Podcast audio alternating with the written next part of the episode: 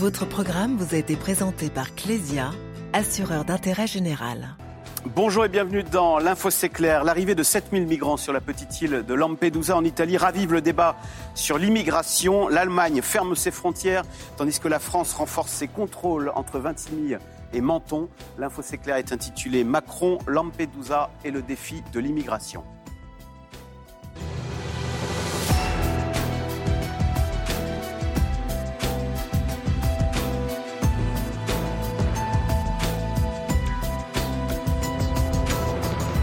Nos invités, Alix Bouillaguet, vous êtes éditorialiste politique à France Info, Guillaume Daré, grand reporter au service politique de France Télévisions, et Gaël Sliman, vous êtes président fondateur de l'Institut Odoxa. Merci de participer à cette émission en direct. Donc l'île de Lampedusa, 7000 habitants, a vu débarquer quelques 11 000 migrants en une semaine, des migrants en quête d'une vie meilleure qui ont déjà pris pour certains le chemin de la France. Notre correspondante en Italie, Raphaël Chapira, les a suivis dans leur périple jusqu'à 20 000 reportages. Ces hommes viennent de passer la nuit sur ce trottoir de Rome. De jeunes Soudanais, mineurs pour certains, tous arrivés par bateau sur l'île de Lampedusa. C'était tellement dangereux. Je n'arrive pas à croire que je suis encore en vie. Je remercie Dieu. Je suis tellement reconnaissant. À 24 ans, Papa Poulis veut aller en Allemagne, le meilleur pays pour travailler, dit-il, mais avant tout, pour être en sécurité. Nous ne sommes pas des criminels. On a la guerre chez nous, comme en Syrie, comme en Ukraine. C'est juste que nous ne voulons pas mourir. Leur objectif, monter dans le premier train ou le premier bus en direction des villes du nord de l'Italie, pour se rapprocher de l'Allemagne donc, mais aussi de la France. À Gênes, près d'une dizaine de trains mènent chaque jour à la frontière, à Vintimille. Dans la gare, nous suivons ces jeunes originaires du Cameroun et de Guinée qui affirment être mineurs. Sans contrôle de police, ils montent à bord du train au milieu des touristes. À 17 ans, Messi est parti du Cameroun il y a plus d'un an et demi et il redoute cette prochaine étape.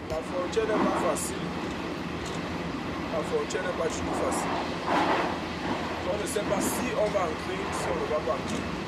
On peut essayer. Vous avez un plan Vous savez comment est-ce que vous allez passer la frontière Aucun plan. On passe seulement, on se rend, on se présente. Après deux heures de trajet sans encombre, les voilà arrivés à Vintimille. Tous tenteront de passer la frontière dès que possible. Je vais essayer peut-être aujourd'hui ou demain. Bon, si je trouve la possibilité, je vais essayer. C'est ça le but Bon, mon but, c'est qu'il faut que j'arrive en France, peu importe les moyens. Nombreux sont les migrants que nous avons croisés ici et qui ont tenté à plusieurs reprises de passer la frontière ces derniers jours sans succès. Leurs premiers pas en Europe ont été enregistrés en Italie et c'est donc d'ici qu'ils doivent faire leur demande d'asile. Alors Alix Bouillaguet, ce matin sur Europe 1, Gérald Darmanin a dit non, la France ne s'apprête pas à accueillir ces migrants. Elle souhaite auparavant étudier la recevabilité des demandes d'asile. Mais on voit bien quand on est confronté, on a entendu le témoignage de ce monsieur qui dit bah moi dans mon pays il y a la guerre, je me déplace parce que j'ai pas envie de, de, mourir. On voit bien que c'est plus compliqué que le. Euh, C'était Gérald Darmanin qui disait il faut on va être gentil avec les gentils oui. et méchant avec les méchants. Bah, c'est vrai que Gérald Darmanin, euh, en disant ça ce matin, il joue un peu avec les mots, parce que dans le fond, on sait déjà que la France, une fois que les dossiers seront étudiés, bah, qu'elle qu va en accueillir certains. Et c'est toute la difficulté peut-être de la doctrine Macron, qui est à la fois euh, fermeté et humanité. Euh, quand on a une droite qui pousse, une droite et une extrême droite qui poussent en disant non, non, pas du tout, c'est une, submersion euh, et, euh, et, nous, on ne veut en accueillir aucun. Quand on a une gauche qui dit au contraire, non, il faut vraiment qu'il y ait plus de solidarité entre les, les différents pays européens, bah, finalement, on se rend compte que la ligne de crête au milieu, elle est quand même difficile à tenir, et puis qu'il y a un dysfonctionnement et, une Europe qui n'arrive pas, euh, qui n'arrive plus ou pas à jouer, à jouer aujourd'hui son rôle. Et c'est vrai que immédiatement, l'Allemagne a fait savoir, hein, elle a elle aurait pu ne rien dire, elle a décidé de le dire, euh, qu'elle suspendait l'accueil des migrants jusqu'à nouvel ordre en provenance d'Italie. Ce à quoi euh, Emmanuel Macron a réagi, il était vendredi euh, en déplacement en Côte d'Or et il a regretté le manque de solidarité en Europe. On écoute le chef de l'État. Je considère que c'est la responsabilité de l'Union européenne tout entière d'être aux côtés de l'Italie. Mais ceci montre, si je puis me permettre cette remarque, que les approches strictement nationalistes ont leurs limites. et que quand on parle de, ce sujet, on est tous très heureux d'avoir la solidarité européenne. Alors ça, Guillaume Daré, c'est un petit acte contre Giorgia Meloni qui s'est fait élire avec comme programme le blocus maritime pour que plus aucun migrant ne débarque sur les côtes italiennes. Alors officiellement, ça n'est pas un attaque contre le gouvernement italien, c'est ce qu'a voulu nous faire passer comme message l'Elysée. En coulisses, effectivement, c'est un signal politique, c'est-à-dire que les équipes de Gérald Darmanin comme les équipes d'Emmanuel Macron disent euh, on veut nous prôner la solidarité européenne, mais ça va nous permettre aussi de faire passer un message politique aux Français. Regardez, vous avez beau élire un gouvernement d'extrême droite, la situation n'est pas meilleure et ils ne sont pas capables de trouver la solution. C'est clairement ce qu'on va essayer de mettre sur le devant de la scène. C'est ce que me disait hier l'entourage. Il y a même eu deux fois plus d'arrivées de migrants depuis le début de l'année en Italie que l'an dernier. C'est ce que me disait effectivement hier soir l'entourage de Gérald Darmanin. Il y a une volonté aussi de répondre très vite euh, aux attaques de la droite et de l'extrême droite. On disait Jordan Bardella, le président du RN, a quasiment et a clairement lui demandé à Emmanuel Macron de s'engager à ne pas accueillir un seul migrant qui était en provenance de Lampedusa. Et puis on voit aussi que c'est euh, une thématique, on le verra avec euh, Gaël peut-être dans les sondages, mais politiquement, on le voit qui commence déjà à structurer la future campagne des élections européennes qui aura lieu qu'au mois de juin. Et on se retrouve avec des situations très concrètes, des choses qui concernent et qui parlent aux gens. Et on voit que ça va être une, une de thématiques qui peut réinstaurer ce clivage qui avait jamais vraiment disparu, qu'on avait vu lors des dernières élections européennes, entre le Rassemblement national et la majorité, et plus particulièrement Renaissance. Alors Gaël Sliman, quand euh, l'Allemagne dit pas question d'accueillir un seul migrant, et quand Gérald Darmanin dit ce matin non, euh, nous n'accueillerons pas les migrants, d'abord ils doivent étudier, déposer un dossier, en fait les gouvernants sont obligés de tenir compte de leurs opinions publiques euh, qui sont j'allais dire à cran, en, tous les cas très sensibles sur ces sujets. Bah, qui sont sensibles, qui sont structurellement mécontentes, euh, qui, sont, euh, qui manient la pensée complexe, euh, comme le président de la République, parce que le sondage qu'on a, qu'on a publié à la fin de la semaine dernière avec Backbone et, et, Le Figaro le montre. On a les trois quarts des Français déjà qui se disent mécontents de la politique du gouvernement en ce qui concerne l'immigration. Alors c'est assez structurel. Hein. On a des mesures précédentes où on est autour de 70-72% de mécontentement je pense que c'est un sujet, l'immigration, où on n'a jamais vu aucun gouvernement susciter euh, l'enthousiasme, quel qu'il soit. Euh, mais les gens sont compliqués, les Français sont compliqués, parce que quand on teste toutes les mesures, on s'est amusé à tester des mesures de gauche, euh, des mesures d'extrême droite, des mesures d'extrême gauche, des, des, mesures du centre, toutes les mesures qui permettent de, qui suggèrent qu'on modifierait les choses, suscitent l'enthousiasme, que ce soit des mesures dures, coercitives, ou des mesures euh, plus, euh, comment dirais-je, euh, plus, plus ouvertes, comme celles permettant aux demandeurs d'asile de travailler pendant qu'ils qu'ils sont, qu'ils sont encore en attente de leur asile. Et ces mesures-là, qui pourraient paraître laxistes, qui sont portées par la gauche, sont soutenues tout aussi fortement que les mesures qui consistent à fermer les robinets. Donc c'est très compliqué. Guillaume a raison, c'est un sujet structurant pour la vie politique. mais dans ce même sondage où on voit parfois tant de, sévérité de la part de nos concitoyens, on leur demande quelles sont leurs priorités. Ben, quand vous, devez prendre une loupe pour aller trouver l'immigration, c'est-à-dire que c'est un des ah. sujets les plus visibles. En quelle position ça arrive? Septième position. Alors, je vais vous les donner. Tiens, c'est une bonne idée, Guillaume, on va regarder ça. On a pouvoir d'achat en 1 avec 61%, euh, santé en 2 avec 58%, santé, sujet important, environnement en 3 maintenant avec 32%, éducation 31%, système de protection sociale 29%, euh, la sécurité 26%, l'immigration 24%.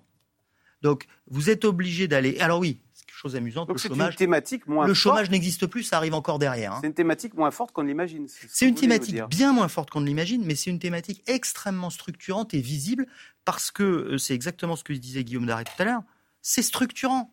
Euh, sur le pouvoir d'achat, est-ce que vous connaissez beaucoup de partis politiques qui disent bah, Moi, je veux baisser le pouvoir d'achat ah euh, Sur la santé, est-ce qu'il y a un parti politique qui dit bah, Moi, je veux un système de santé moins efficace? Ça n'existe pas.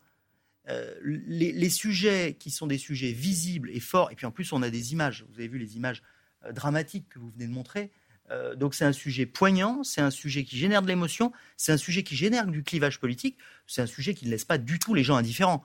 Mais ce n'est pas la priorité des priorités. Oui, Alex Bouillaguet Oui, et, et, en même temps, il y a un gros impact sur, sur les politiques. Quand on voit par exemple en Europe euh, on était habitué à ce que la Pologne, la Hongrie, euh, l'Autriche, tout ça ferme, disent non, non, nous, on ne veut pas de localisation de, migrants. Mais qu'est-ce qui se passe? L'Allemagne aujourd'hui dit stop, la Suède aujourd'hui dit stop. Pourquoi ces pays disent stop? Parce qu'ils ont une extrême droite qui monte à plus de voilà.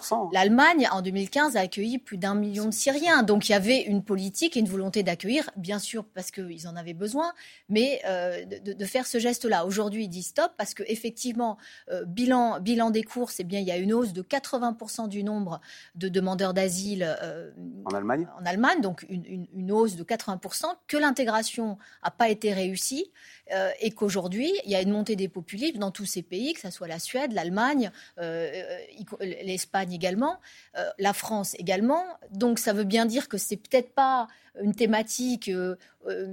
mais ça peut vous faire perdre une élection. Mais ça fait perdre une élection. Guillaume Daré, est-ce que pour le coup, là aussi, Emmanuel Macron est fidèle à son en même temps? Je lis dans son interview au point. est-ce qu'on est submergé par l'immigration? Emmanuel Macron Non.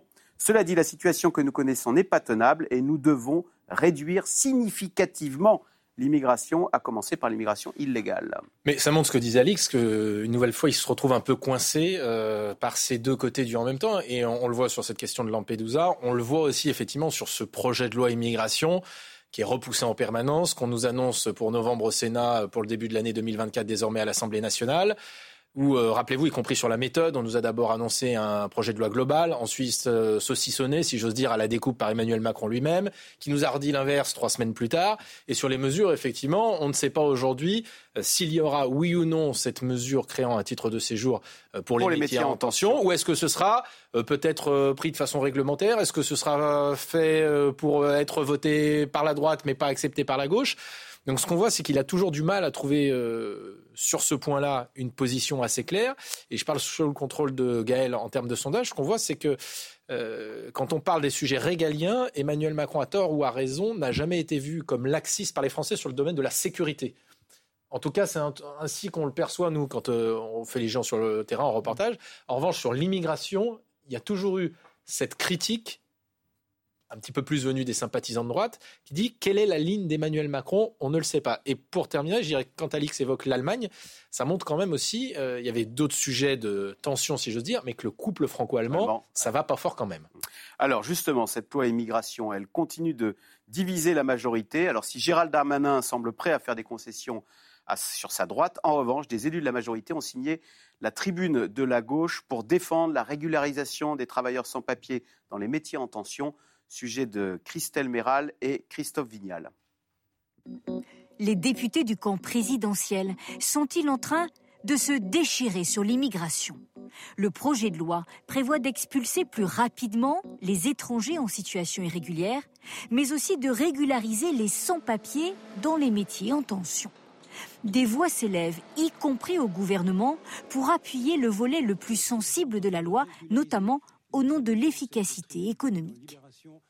La réindustrialisation de la France dans les dix ans qui viennent, elle ne se fera pas sans immigration. Depuis un peu plus d'un an que j'ai été nommé ministre de l'Industrie, je passe ma vie dans les usines. Je peux vous dire qu'aujourd'hui, il y a un paquet d'usines en France qui tournent grâce à de la main-d'œuvre étrangère. Défendre les régularisations, les rendre incontournables. C'est tout le sens de l'appel de 35 parlementaires de différents partis. Sur la photo, un verre une socialiste, le communiste Fabien Roussel est surprenant, une figure de l'aile gauche de Renaissance, Sacha Houlier. Des députés de la majorité, main dans la main avec la gauche, cela crispe au sein du camp présidentiel. En privé, un parlementaire Renaissance confie. Ça électrise le débat. Ça nous fait passer pour des élus qui sont d'accord avec la gauche, qui a beaucoup régularisé. Un proche d'Édouard Philippe s'agace. Signer une tribune avec des gens qui nous combattent matin, midi et soir, ça va trop loin. Ça peut remettre en cause l'équilibre de la majorité. Si certains mettent l'accent sur les métiers en tension, d'autres dans la majorité rappellent le volet répressif du projet de loi. En fait, qu'est-ce qu'il dit ce texte? Il dit qu'il faut qu'on arrive à euh, choisir euh, qui est-ce qui entre et qui est-ce qui sort de notre territoire. Euh, et donc les personnes qui commettent des actes de délinquance ben, n'ont pas vocation, par exemple, à rester sur le territoire français. Le texte sera débattu dès cet automne. D'ici là, la majorité va-t-elle réussir à parler d'une même voix Gaël Siman, vous le faisiez remarquer, hein, là où les Français sont partagés, c'est que, par exemple, sur ces fameux métiers en tension, euh, accorder un titre de séjour à des, euh, des immigrés illégaux, euh, mais qui travailleraient, 57% des Français sont pour, alors que c'est considéré comme une, une, une idée de gauche. Hein, Oui, exactement. Et plus que ça encore, Axel, non seulement 57% des Français sont favorables, alors qu'ils sont très durs hein, sur toutes les positions sur l'immigration par ailleurs, mais en plus, tout le monde y est favorable, y compris les sympathisants LR. Les sympathisants LR, on est à 59%. Il y a une seule catégorie de la population qui est majoritairement opposée, ce sont les sympathisants du RN. Donc par rapport à la martingale actuelle sur les, le projet de loi immigration, euh, d'obtenir les voix de la droite, de, finalement, le sympathisant LR, il n'est pas du tout en phase avec la posture actuelle. Qui est de dire que ça va faire un appel d'air. De dire que c'est un appel d'air, de dire qu'on s'y oppose. Mais en même temps, comme dirait Emmanuel Macron, les Français sur les questions d'immigration sont aussi extrêmement durs. Il y a un certain nombre de propositions euh, qui émanent de la droite ou de l'extrême droite qui sont accueillies favorablement. Euh, il en est une, par exemple, qui concerne euh, l'expulsion euh, des, des étrangers qui seraient recherchés ou Inscrit au fichier, inscrits au fichier. on, inscrit- on doit inscrire au fichier euh, des étrangers menacés d'expulsion euh, des personnes euh, recherchées. Voilà. C'est-à-dire, on les recherche et on les expulse. 82%. Euh, il y a aussi euh, l'idée de, de permettre au Parlement, ce que disait la, la députée qu'on voyait euh, dans votre sujet, permettre au Parlement de se prononcer chaque année sur les quotas d'immigration, y compris sur les demandeurs d'asile. 81% des Français y sont favorables. Et il y a même une loi qui existe, je crois, au Danemark, qui consiste à externaliser en quelque sorte hors de notre pays l'examen des dossiers euh, des demandeurs d'asile, soit en le faisant depuis leur pays d'origine, soit même en, déléguant cela à un autre pays euh, du Sud. Donc, sur toutes ces questions-là, les Français, ils demandent des résultats, ils demandent des actions, et ce qui leur semble logique, bah, à la limite, leur proximité partisane, ils s'en fichent. Du moment que ça leur pa- paraît cohérent, euh, bah, ils le suivent. Alors justement, Alix Bouillaguet, le problème c'est que le gouvernement, d'abord, un, est divisé, on l'a vu, et deux, il n'a pas la majorité à l'Assemblée. Et donc hier, dans euh, Le Parisien, Elisabeth Borne dit « Oh, bah, Gérald Darmanin, comme en plus il vient de la droite, il a pour mission de trouver un accord. Euh, donc il va falloir... Ça, Alors comment, comment interpréter cette sortie euh, Ouais, de- d'Elisabeth Borne à l'endroit de Gérald Darmanin? Elle est extrêmement taquine, euh, voire plus, parce qu'elle sait très bien que c'est quand même une mission quasi euh, impossible. La loi en l'état, ou en tout cas de ce qu'on connaît, avec son pied fermeté, son poli, l'intégration, avec notamment la création des métiers en tension, euh, la régularisation pour les étrangers, pour les métiers en tension, on sait très bien que ça ne tient pas. Euh, Peut-être au- devant l'opinion publique, mais au sein euh, Les députés les LR députés, n'en- veulent pas. C'est un chiffon rouge. Il- euh, voilà, c'est dit, redit, dit, dit mille fois. Donc, de deux choses une. Soit euh, Gérald Darmanin l'a fait à la sauce Sarkozy, c'est-à-dire en disant bah, un premier texte euh, fermeté, un deuxième texte intégration, en espérant que personne n'y- voit ombrage. Mais on voit très bien quand même que euh, même les députés pourraient commencer à dire on sait très bien ce qui va nous arriver. Donc, enfin, la solution est inextricable et elle montre quand même que ce et en même temps d'Emmanuel Macron, il a ses limites. Il a ses limites parce que euh, il a une majorité relative et parce que il doit tantôt séduire la droite, tantôt séduire, enfin l'aile droite, l'aile gauche. Avec la, à l'arrivée un écueil majeur, c'est que ils perdent. euh, il est lui aussi les frondeurs qui ont plombé le, le- le quinquennat de François Hollande. Un petit un, Guillaume Darret, c'était la une du Parisien d'ailleurs. Avant de penser à 2027, il faut obtenir des résultats. Ça, c'est. euh, Ah, le message est clairement adressé par Elisabeth Borne. On se rappelle Gérald Darmanin. Elle, euh, elle s'est invitée effectivement à Tourcoing pour la rentrée de Gérald Darmanin. Il y a aussi, à mon avis, un avertissement qui est lancé en disant, vous savez, parce que s'il n'y a pas de majorité, le gouvernement aurait le choix de passer par le fameux article 49.3. Et il se disait encore qu'il y a quelques semaines que Gérald Darmanin, qui convoitait évidemment, euh, ce n'est pas un secret, la place d'Elisabeth Borne, pourrait finalement un petit peu pousser la situation sur la loi immigration en disant, bah, allons au 49.3, on verra bien ce qui se passe, quitte à ce que le gouvernement soit renversé. Et bien sûr, Gérald Darmanin pourrait être un prétendant pour Matignon. Je pense que le message qui est adressé par Elisabeth Borne, c'est de dire attention, parce qu'au bout de cette démarche-là, s'il n'y a pas d'accord, je dirais que celui qui a échoué, c'est notamment le ministre de l'Intérieur, car il n'a pas été capable de trouver un d'élargir la majorité. En particulier, pourtant, avec ses amis de droite euh, dont il vient. Euh, Gaël Sliman, vous disiez, les électeurs de droite, pourtant, ils sont favorables à cette idée d'accorder des titres de séjour aux, à- aux- aux immigrés illégaux, mais qui travaillent depuis des années. Euh, pourquoi elle- les, les cadres et pourquoi les députés s'y refusent? Parce qu'ils se disent, euh, l'immigration, euh, il faut qu'on existe sur ce sujet et qu'on soit différent de la Macronie, sinon on, Bah oh, bah, autant se dissoudre, on sert à rien. Bah exactement, il faut pouvoir trouver des marqueurs. Euh, on revient à ce qu'on disait tout à l'heure sur le, le côté marqueur de, de- du thème immigration.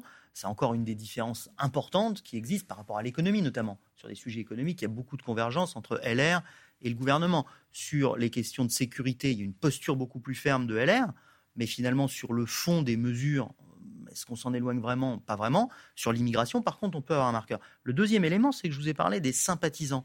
Dans les sondages, ce que nous voyons, c'est ce que pensent les sympathisants. Les sympathisants, c'est quoi?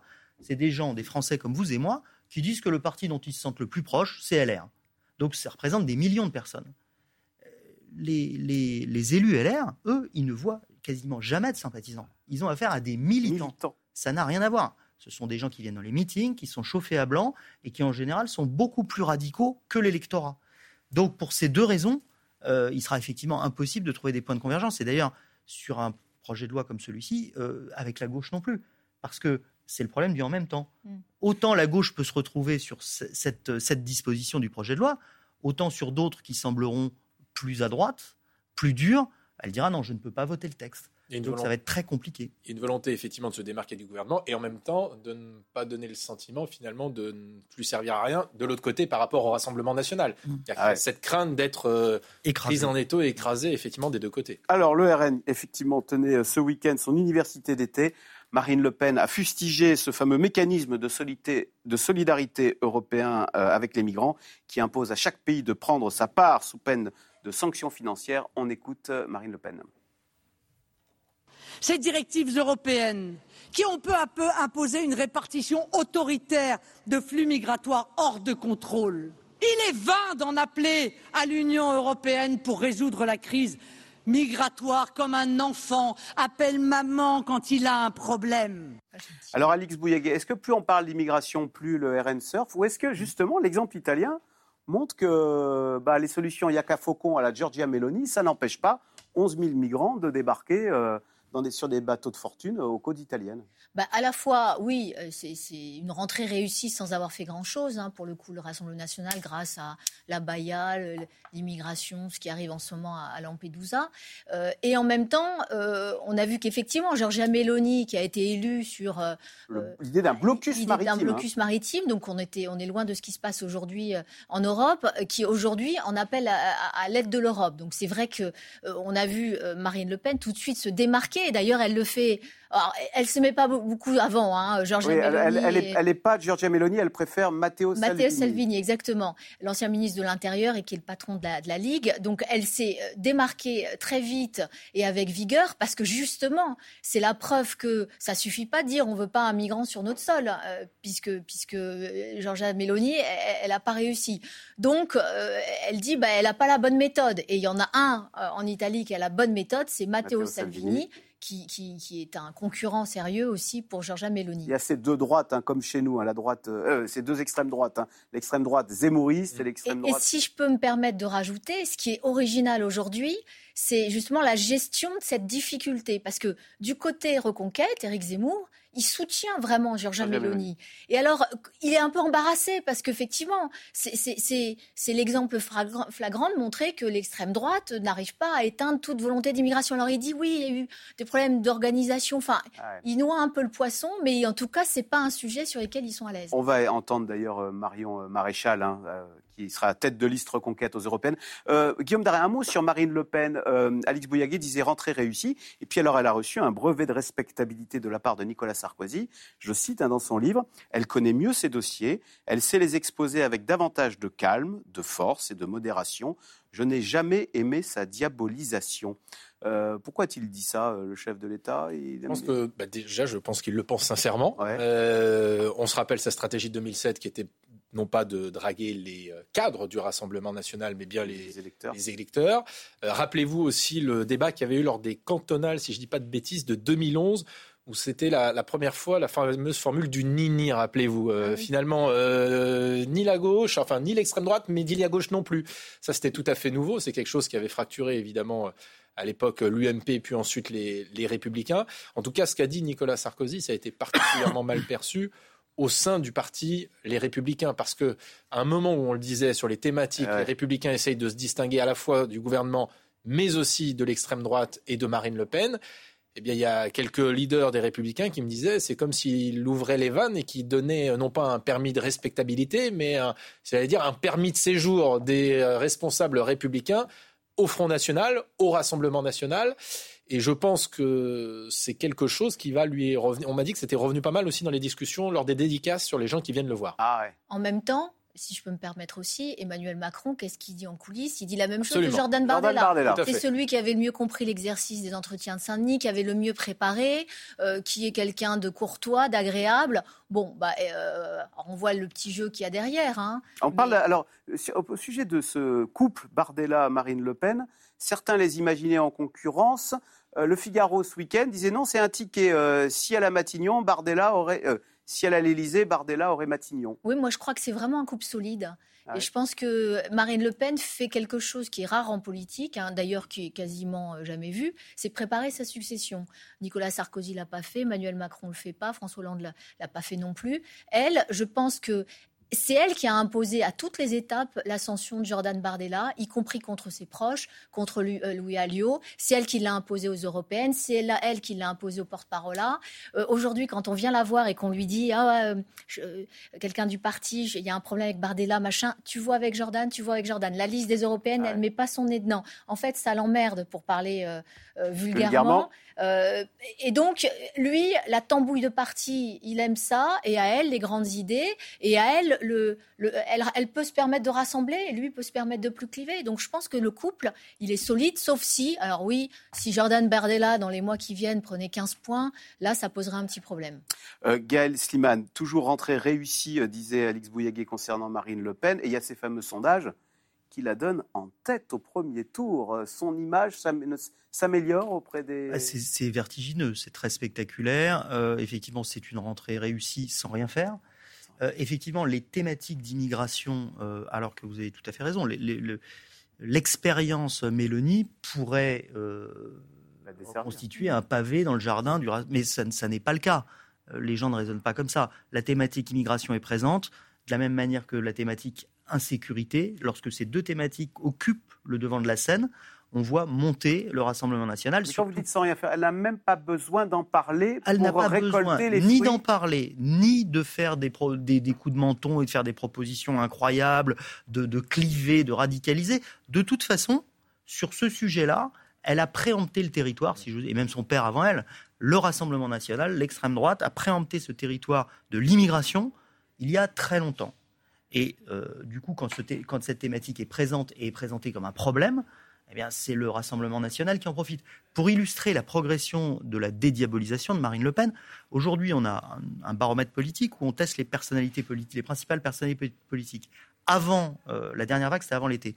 Avant l'été, et ça faisait des mois que c'était le cas, le premier, c'était Édouard Philippe, suivi dans un mouchoir par Marine Le Pen, puis Jordan Bardella. C'est-à-dire que les, deux têtes du Rassemblement national occupent euh, deux des trois premières places du podium des personnalités politiques qui ont le plus d'impact en France. Euh, c'est assez spectaculaire. Et en dix ans, on a vu l'image du Rassemblement national ou de l'ex-FN euh, quadrupler en termes de bonnes opinions. On est passé de 11% à 40%. Rien à voir, par exemple, avec la NUPES, qui est un parti, lui, qui, qui a plutôt tendance à, perdre des plumes dans l'opinion. Donc, il y a un, momentum qui est très favorable au RN. Et c'est pour ça euh, qu'on les voit aujourd'hui en situation, si l'élection avait lieu dimanche prochain, de se qualifier au premier tour et de gagner au second. C'est pas que ça. Les sondages qui, étaient, qui ont été réalisés au printemps donnaient vainqueur très largement, à 54 ou 55% Marine Le Pen dans un second tour face à quelques candidats issus de la Macronie ou Emmanuel Macron lui-même si on refaisait le match. Euh, c'est elle qui l'emporterait si l'élection avait lieu dimanche prochain.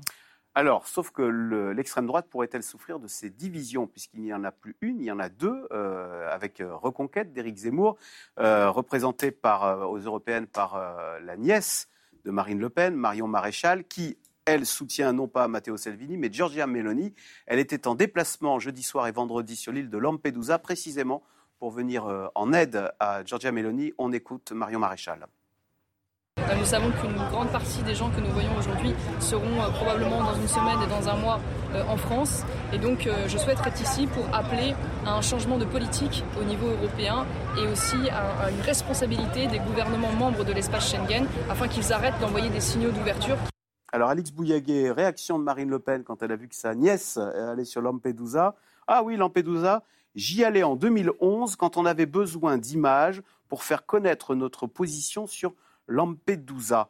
Euh, bon, c'est, elles sont en concurrence. Hein, donc. Euh. Oui, c'est une manière plutôt euh, gentille, enfin non, gentille. la prendre un peu de haut, voilà. Elle prend un peu de haut sa nièce en lui disant écoute, fais tes gammes, c'est bien, vas-y, mais moi, j'ai pas besoin, je, joue la partition tranquillement.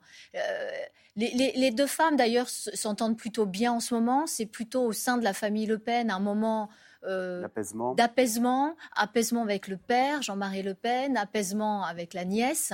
Euh, ils se sont vus cet été. Euh, Marine Le Pen a marié une de ses filles, donc toute la famille était réunie. Donc c'est suffisamment rare pour le signaler.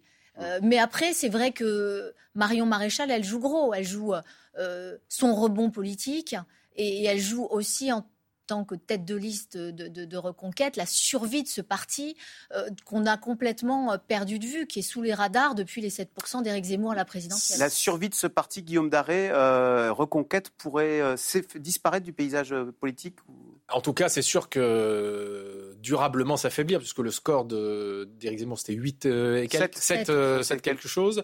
Si c'est en dessous, évidemment, ce sera vu comme un échec pour Marion Maréchal. Si elle fait un peu plus, ça peut aussi ah. styler la musique de finalement, est-ce que c'est pas elle la, meilleure candidate? Place aux jeunes, y compris pour la future élection présidentielle. Et on parle de la concurrence Bardella-Marion Maréchal, mais en fait, ils sont pas deux, ils sont trois, même sur ce créneau, ou en tout cas sur cet électorat conservateur, euh, plutôt libéral, euh, parce que Bardella, elle est quand même un peu plus que Marine Le Pen. Il y a aussi très probablement François-Xavier Bellamy, euh, qui sera probablement, en l'état en tout cas, la tête de liste des Républicains pour les élections européennes, et qui se dispute pour partie ce même électorat-là. Et quand on parle d'un risque de disparition, en tout cas pour ces élections-là, c'est peut-être tout autant pour Reconquête que pour les Républicains, s'ils font un moins que Marion Maréchal et deux moins encore que Valérie Pécresse et ses 4% à l'élection présidentielle. Gaël Stiman, quelle euh, image a l'opinion, alors à la fois d'Éric Zemmour, de Marion Maréchal est-ce qu'ils ont un bon potentiel? Alors, euh, Éric Zemmour, il, s'est un petit peu euh, brûlé les ailes euh, dans sa campagne présidentielle. J'évoquais notre baromètre politique. dans notre baromètre politique, on est très méchant. on essaye d'avoir des infos un peu solides. Donc, on demande pour chaque personnalité politique, non pas si on a une bonne ou une mauvaise opinion, mais ce que l'on ressent vraiment. Est-ce qu'on est en adhésion? Est-ce qu'on a de la sympathie pour cette personnalité? Est-ce qu'on est indifférent? Ou est-ce qu'on ressent du rejet? Quasiment de la haine. Et euh, on a donc un palmarès de l'adhésion, je vous ai dit lequel il était, avec euh, Édouard Philippe premier depuis très longtemps, mais qui se fait rattraper maintenant par Marine Le Pen qui n'est plus très loin, Jordan Bardella troisième. Et puis dans le palmarès du rejet, bah, pendant très longtemps, vous cochiez les noms des Le Pen. Hein. On avait Le Pen père, puis Le Pen euh, fille, qui étaient au sommet. Eh bien, dans le palmarès du rejet, ils ont été supplantés par une vedette absolue qui s'appelle Éric Zemmour, qui est à 63%. C'est-à-dire que quand vous interrogez des Français dans la rue, vous avez deux chances sur trois de tomber sur quelqu'un qui vous dit qu'il le hait. Mm. Donc, il, génère un sentiment et, en même temps, en adhésion, parce que parfois, du temps des, Le Pen, euh, du temps de la diabolisation forte des, deux Le Pen, Jean-Marie puis Marine, euh, on avait les deux. Il y avait beaucoup de gens qui les rejetaient, mais il y avait de l'adhésion. Et l'adhésion d'Éric Zemmour s'est complètement étiolée. Donc, Éric Zemmour, aujourd'hui, il est plutôt. son temps semble être passé dans l'opinion. Et il a fait du bien à Marine Le Pen. Et, d'ailleurs, et d'ailleurs, euh, quand on regarde les indicateurs de dédiabolisation de Marine Le Pen, elle avait fait un gros boulot euh, après son son duel raté de la présidentielle de 2017 face à Emmanuel Macron. Elle était tombée très bas, puis elle était remontée. Et à un moment donné, il y avait le plafond de verre. Ça ne progressait plus. Et puis Éric Zemmour est arrivé. Et avec la campagne d'Éric Zemmour, bah, ça n'a pas fait beaucoup de bien à Éric Zemmour. Par contre, ça a suscité un sentiment que Marine Le Pen n'était peut-être pas si radicale que cela, et c'était justement ce dont elle avait besoin. Euh, quant à Marion Maréchal, elle, a eu un moment où elle était euh, en, pleine montée, et euh, son choix de se tourner vers Éric Zemmour fait qu'elle patine depuis, mais elle a l'avenir devant elle. Alors, on passe de l'autre côté de l'échiquier maintenant, avec la fête de l'UMA ce week-end, qui a été l'objet d'une rencontre inattendue entre Fabien Roussel, le secrétaire général du PCF, et l'ancien Premier ministre Édouard euh, Philippe, avec des échanges savoureux, un peu tendus, euh, sujet de Caroline Motte, Léo Seux et Émilie Cisarol. L'un est en terrain conquis, l'autre en terrain hostile. Les huées sont bien sûr réservées à Édouard Philippe. D'abord, je voudrais vous remercier de m'accueillir et, et vous dire que je suis En mettant les pieds à la fête de l'humanité, il savait ce qui l'attendait. et vous dire que je suis extrêmement heureux d'être à la fête de l'UMA. C'est pour moi la première. L'ancien Premier ministre de droite et le député communiste se tutoient. Fa- Fabien, Fabien, juste un mot. En jean et bras de chemise, ils ont accordé leur tenue vestimentaire, mais pas que. On va pas être d'accord souvent, mais je pense qu'on n'est pas très loin d'être d'accord sur l'énergie. L'énergie, l'industrie, le nucléaire, voilà des sujets qui les rassemblent. Mais quand la réforme des retraites et l'article 49.3 surgissent dans le débat, ce n'est plus la même histoire. On a mis dans la tête des gens que le Parlement et les députés ne servaient plus à rien. C'est dévastateur. Tu veux pas de majorité? Mais si moi je veux un Parlement. Si t'es élu président, tu voudras une majorité, Eh ben- crois-moi. Mais Fabien Roussel calme le jeu. Je voudrais rendre hommage à Édouard Philippe qui, ici devant vous, vient assumer un 49-3, une réforme de retraite, sachant qu'il est largement minoritaire. Dans l'Assemblée, certains n'apprécient pas du tout le ton d'Édouard Philippe. Je trouve ça totalement déplacé de sa part de dire que cette réforme des retraites est légitime ici, alors qu'on s'est battu pendant des mois et des mois. Finalement, une heure de débat respectueux. Édouard Philippe est parti vite et Fabien Roussel s'est félicité de l'exercice. Euh, C'est ça que je souhaite qu'on puisse installer en France, c'est un vrai débat entre la gauche et la droite, entre un projet libéral et un projet social. Sentiment partagé par ses deux sympathisants. Bah, moi, je trouve ça super intéressant, justement, cette contradiction, euh, parce que ça permet d'avoir du débat, de nourrir différentes idées. Et même ce couple encarté chez LR a passé un bon moment. C'est là tout l'intérêt de la fête de l'humain qui permet quand même de rassembler euh, l'humanité au sens propre du terme. À croire que le débat politique a encore de l'avenir. Alors, Alex Bouilléguet, quel intérêt, pourquoi Édouard Philippe s'affiche-t-il ainsi aux côtés de Fabien Roussel Est-ce que finalement, comme son mentor, euh, bah, il ne cherche pas à être la personnalité de droite préférée à gauche? Et c'est peut-être là où, peut-être, euh, il peut faire une petite erreur comme Alain Juppé. C'est-à-dire, Alain Juppé, on se souvient de cette primaire euh, en 2010 16. 2016, où effectivement, il avait joué un, un second tour à la place du premier, c'est-à-dire l'identité heureuse, quelque chose de très apaisé, de très rassembleur, euh, alors qu'il faut, faut déjà convaincre son camp. Euh, Édouard Philippe, il fait, il fait un petit peu ça en se rendant à la fête de l'humanité. Il faut dire qu'il a quand même 4 ans avant 2027 et qu'il faut qu'il s'occupe. Euh, donc, il met ses petites cartes postales en place, il fait, il fait ses sorties, c'est plutôt malin. Après, euh, il va falloir qu'il qu'il- commence lui aussi ce travail de à qui je parle, à qui je m'adresse, de pas jouer un second tour avant un premier. Alors, il le fait un peu d'ailleurs sur l'immigration, euh, quand il remet les accords. euh, Édouard Philippe remet en cause les accords de 68 avec l'Algérie hein, sur euh, la question migratoire. Ce sont des accords qui facilitent l'immigration venant d'Algérie. Tout à fait. Donc là, il crante un peu. Il crante un peu aussi quand il fait le lien entre euh, immigration et sécurité, ce qui est assez audacieux euh, de, de- de le faire, hein, parce que euh, peu à droite s'y risque même. Donc on sent quand même qu'il a conscience qu'il va falloir qu'il soit euh, fort euh, sur sa droite.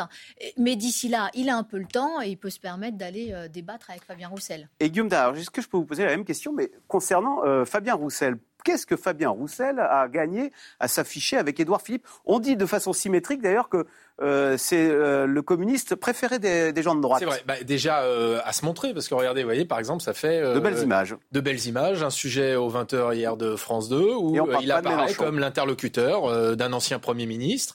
Je pense qu'ensuite, il y a une conviction profonde et sincère, ce qu'il dit d'ailleurs dans l'interview dans le sujet, d'essayer de réinstaurer un clivage droite-gauche pour essayer de marginaliser l'extrême droite et refaire un débat, si j'ose dire, traditionnel entre un projet jugé libéral par certains et un autre projet jugé communiste ou socialiste par d'autres. Ça, il y a une volonté profonde de la part de Fabien Roussel de faire ça. Après, lui aussi, il faut qu'il fasse attention parce que il a réussi à s'imposer dans le paysage politique et le paysage médiatique, mais il a quand même fait un, un score relativement bas à l'élection présidentielle. Euh, Je pense qu'il y a une volonté aussi, comme on disait, de faire le match avec Édouard Philippe parce que euh, il l'a déjà quasiment dit l'autre jour, je crois, chez nos confrères de RTL, il est candidat à l'élection présidentielle de 2027. Euh, lui était posé la question à l'égard de la NU. Il a dit très clairement que de toute façon, il y avait plein de sujets sur lesquels ils n'étaient pas d'accord et que tout cela eh bien, ferait l'objet d'un débat lors de la prochaine élection présidentielle. On lui a demandé s'il était candidat. Sa réponse, c'est je ne vais pas rester place du colonel Fabien en 2027. Donc le décor est posé. Il veut continuer de s'imposer comme le candidat de la gauche à la prochaine élection présidentielle. Gaël Sliman, est-ce que être populaire suffit à obtenir euh, des voix lors des élections? Il a été interrogé là-dessus euh, l'autre jour, Edouard Philippe, et il a dit bah sinon ça ferait eh, euh, Kouchner serait à l'Élysée. Puis sinon, il n'aurait jamais été Premier ministre parce que Alain Juppé aurait été président de la République. et paradoxalement, alors que c'était son mentor, il ne l'aurait jamais choisi à Matignon. Donc non, bien sûr, le fait d'être populaire euh, ne, ne, fait pas une élection. C'est quand même, ça fait partie de la, dans, la, dans la martingale des, atouts que vous avez. Euh, il vaut mieux être populaire qu'impopulaire, j'enfonce une porte ouverte. Et le fait de truster les premières places des baromètres de popularité et surtout celui que j'évoquais, celui que nous réalisons chaque mois, c'est un peu du solide. C'est pas juste euh, Bernard Kouchner ou pendant très longtemps Simone Veil qui était au sommet des baromètres de popularité, même quand elle ne faisait plus de politique. Là, ça dit quelque chose de l'adhésion que vous suscitez. Et euh, il faut aller chercher autre chose. C'est ce qu'ils font l'un et l'autre. Mmh. Ils se sont fait la courte échelle. Je pense que politiquement, ils ont raison. Parce que je ne pense pas que l'électorat de droite en voudra beaucoup à Édouard, ou du centre, mmh. en voudra beaucoup à Édouard Philippe, d'avoir le courage de porter la contradiction à la fête du Luma, à la gauche, en défendant une réforme des retraites impopulaire. Assumer de se faire siffler par des gens, d'être mal accueilli, euh, c'est plutôt bon en politique en termes d'image aussi. Quand c'est un camp très situé et quand on trouve légitime que ce camp ne vous accueille pas bien, donc là, il va chercher quelque chose qui lui qui le sert. Et puis pour Fabien Roussel, bah, ça le hisse au niveau euh, d'Édouard Philippe, qui est euh, l'homme politique le plus qui serait le plus susceptible aujourd'hui d'avoir le meilleur score pour la majorité à une présidentielle. Donc c'est pas mal pour tout le monde.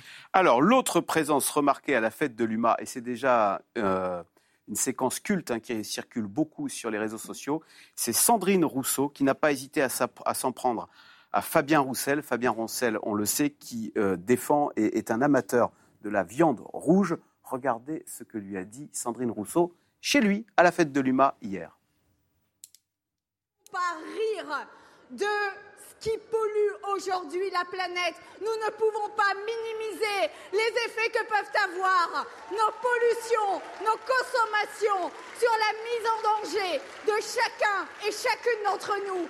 Non, non Fabien, tu ne gagneras pas avec un steak. Voilà, elle était très emportée. Et d'ailleurs, pour, montrer l'exemple, elle, elle s'est rendue... Ce Sandrine Rousseau sur le, voilà, le stand L214 où elle a dégusté un hot dog vegan avec une merguez euh, vegan, donc sans mmh. viande. Après, euh, sur, sur le fond, elle a totalement raison. C'est-à-dire que même dans le plan euh, de la planification euh, écologique annoncé, enfin, qui va être dévoilé aujourd'hui au chef de parti, puis annoncé la semaine prochaine par Emmanuel Macron, l'agriculture et notamment la réduction du nombre de bovins est, au, est, inscrit dans le marbre. Ça vient du rapport de la Cour des comptes. On hein, sait que l'émission de gaz due à la digestion des bovins crée effectivement des, émissions de CO2. des émissions de CO2. Donc, dans le fond, elle a raison. Après, ça nous ramène à, au style. ça nous ramène à, qui est la droite, euh, qui est la gauche plus exactement. Euh, Fabien Roussel, lui, il veut, sur le travail, il veut que ce soit la gauche du travail et pas des allocs. Euh, il veut, il veut que l'écologie, elle soit pas punitive. oui, on prend en compte l'écologie, mais, mais, mais on punit pas par ailleurs les gens. Et c'est vrai qu'on voit une espèce de, scission entre les deux et en fond de cours avec Jean-Luc Mélenchon ces, deux modèles de gauche euh, et qui finalement, sur beaucoup de sujets très importants, l'immigration, la sécurité, la laïcité, ne sont pas du tout raccords. Guillaume Daré, est-ce que Sandrine Rousseau euh, se plaît à choquer Tu ne gagneras pas avec un steak, avec des formules clivantes ou est-ce que finalement, elle est là pour apporter de nouveaux débats euh, et des choses dont on ne parle pas et qui euh, sont essentielles au XXIe siècle Les deux, mon général, j'allais dire. Non, je pense qu'évidemment, je veux dire, depuis euh, un an et demi ou deux ans où elle est pleinement entrée dans le dans le paysage politique et médiatique, elle sait bien que ces formules choc, elles sont reprises. Après, je pense que ce serait une erreur, effectivement, d'en rire dans le fond, parce que je ne sais pas vous, mais moi, autour de moi, depuis un an, je vois pas mal de gens qui me disent bah, écoutez, euh, ce qu'elle dit, euh, parfois ça choque, mais dans le fond, je partage peut-être pas tout ce qu'elle dit, mais elle a raison de soulever cette question-là, la question de la viande. Elle a raison de la soulever. même, rappelez-vous le débat à l'époque sur le barbecue. Il y avait eu cette, cette question-là. Eh bien, il y avait pas mal Il faut changer les. Attends, parce qu'à chaque fois, les, les formules sont chocs avec Sandrine Rousseau. Donc, il faut changer les mentalités pour que manger une entrecôte cuite sur un barbecue ne soit plus un symbole de virilité. Voilà. Ben, ce serait aujourd'hui, je pense, à que passer à côté des débats de société que de totalement en rire. Et ça, c'est effectivement quelque chose qu'on bien perçu, notamment sur les jeunes générations. Et je ne sais pas si ça se voit dans les études d'opinion sur le plan électoral. à la fois les écologistes comme Sandrine Rousseau et une bonne partie de la France insoumise. Quand vous échangez euh, avec, par exemple, Clémence Guettet ou Manuel Bompard qui travaillent euh, sur les questions de structuration d'idées du programme de la France insoumise, eh ils vous disent clairement qu'ils seront de plus en plus radicaux sur ces questions-là parce qu'ils cherchent à draguer une partie de l'électorat le plus jeune qui, quand il ne vote pas, eh bien, il faut aller le chercher sur ces thématiques-là. Alors, Gaël Siman, son image, euh, Sandrine Rousseau. Absolument catastrophique. Ah bon euh, C'est-à-dire qu'à chaque. Zemmour, ah oui, parce que en termes de code de rejet, elle aussi, elle trusse les premières places à chacune de ces interventions, de ces saillies-là, elle, elle, perd des points parce que ça heurte les gens, les femmes, les jeunes, tout le monde. Euh, et il y, a, un côté opposé, opposer les hommes et les femmes, qui ne passe plus du tout dans l'opinion et qui agace beaucoup les femmes et qui agace beaucoup les jeunes. Euh, on est donc dans les premières en termes de code de rejet et on est très bas en code d'adhésion. C'est-à-dire que vous avez une position intermédiaire qui est l'indifférence et elle ne suscite pas l'indifférence mais euh, elle, est un peu sur un modèle Zemmour. C'est-à-dire mm. que le parallèle, on peut, on peut le faire avec Zemmour. Elle est un peu moins haute en rejet, elle est un peu moins haute en adhésion. Euh, ensuite, est-ce que c'est une bonne idée? Je, ne crois pas. Je crois que c'est ce qui, euh, c'est ce qu'a compris Fabien Roussel. Là, je parle d'un point de vue de stratégie politique, et c'est ce qui tue probablement la Nupes et les insoumis qui ont suivi cette ligne-là. C'est-à-dire que c'est à la mode. Vous allez trouver une frange de jeunes, Guillaume le disait, militants qui vont se retrouver là-dedans, qui vont faire beaucoup de bruit, être très présents, être très visibles sur les réseaux sociaux, et donc vous renvoyez l'image que vous touchez quelque chose. Et puis vous voyez des vrais gens quand vous faites des meetings et que vous êtes sur cette posture-là. Vous voyez des jeunes filles, des jeunes garçons qui viennent et qui disent c'est formidable, tu as raison. Mais ça n'est pas du tout représentatif de la jeunesse. Ça n'est pas représentatif des électeurs. Et c'est pour ça que vous vous retrouvez avec des scores faméliques, lamentables aux élections lorsque vous vous présentez sur des lignes politiques comme ça. Et le problème à mon sens, de la NUPES, c'est d'abandonner progressivement un message qui est un message de gauche normal, classique, ce qu'essaye de faire Fabien Roussel, c'est-à-dire condamner le libéralisme, en appeler euh, à la défense des travailleurs, pour aller sur des niches euh, qu'on peut qualifier d'hyper-wokistes. Et ça, ça ne marchera jamais.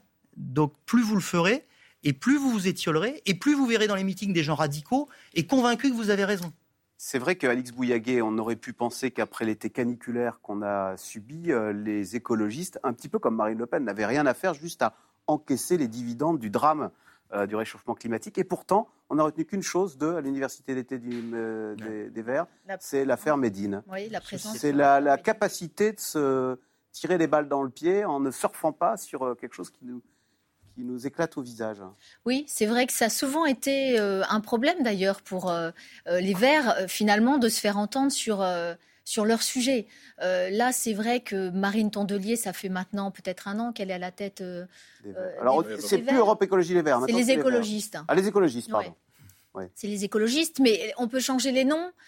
c'est vrai que pour l'instant, ce, ce, ce, parti qui devrait être au cœur euh, de, des, attentes des Français, effectivement, est parti dans des débats de société des, qui, n'ont aucun sens. Après, la difficulté aussi, c'est que tous les autres partis autour, ils, verdissent considérablement leurs projets. Donc c'est compliqué d'exister. Euh, euh, et même Emmanuel Macron, qui fait de l'écologie, de, la transition énergétique. D'ailleurs, Elisabeth Borne, aujourd'hui même, hein, je crois, va convoquer. Ah, c'est ça, à 10h30, les chefs de parti pour dévoiler le contour de ce, alors, cette planification qu'on attend tous euh, depuis longtemps. Guillaume Daré, est-ce que si au sein de ce parti, il y a une capacité à s'entretuer entre chefs mmh. euh, et à non mais parce que euh, ils ont maintenant des, grandes villes, le maire de Lyon, de Bordeaux, donc on ne peut pas dire qu'ils ne sont pas en responsabilité.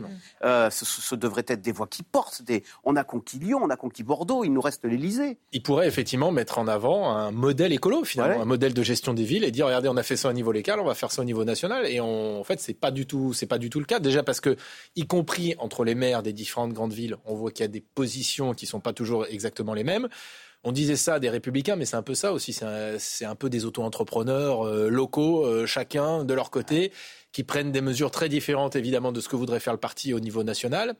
Euh, on sent qu'il y a aussi euh, une position qui est très compliquée euh, au sein de la NUP, où quand vous échangez avec, par exemple, la France Insoumise, ils vous disent que les plus radicaux sur la volonté, par exemple, de ne pas faire une liste d'union aux élections européennes, ce sont les écologistes, parce qu'en plus, ils considèrent que c'est la seule élection, à tort ou à raison, où ils sont le plus visibles, mmh. où ils peuvent le plus faire parler d'eux. Donc c'est vrai que là où ils devraient être extrêmement présents sur la scène politique pour nous vendre un, modèle de société pour demain, ils sont pour l'instant très absents. C'est un, on c'est pas un parti, c'est un mouvement ONG un petit peu. Hein, euh, Ils n'ont jamais réussi à transformer cela en effet. Et donc pour faire de la politique, il faut un parti qui est capable de gouverner. Ah, et qui porte des. et incarner. Bon, enfin bref, on va pas donner des leçons non plus. Hein. Merci beaucoup euh, d'avoir participé à cette émission. Euh, on se retrouve demain pour un nouvel Info C'est clair. Bonne journée sur France Info et à demain.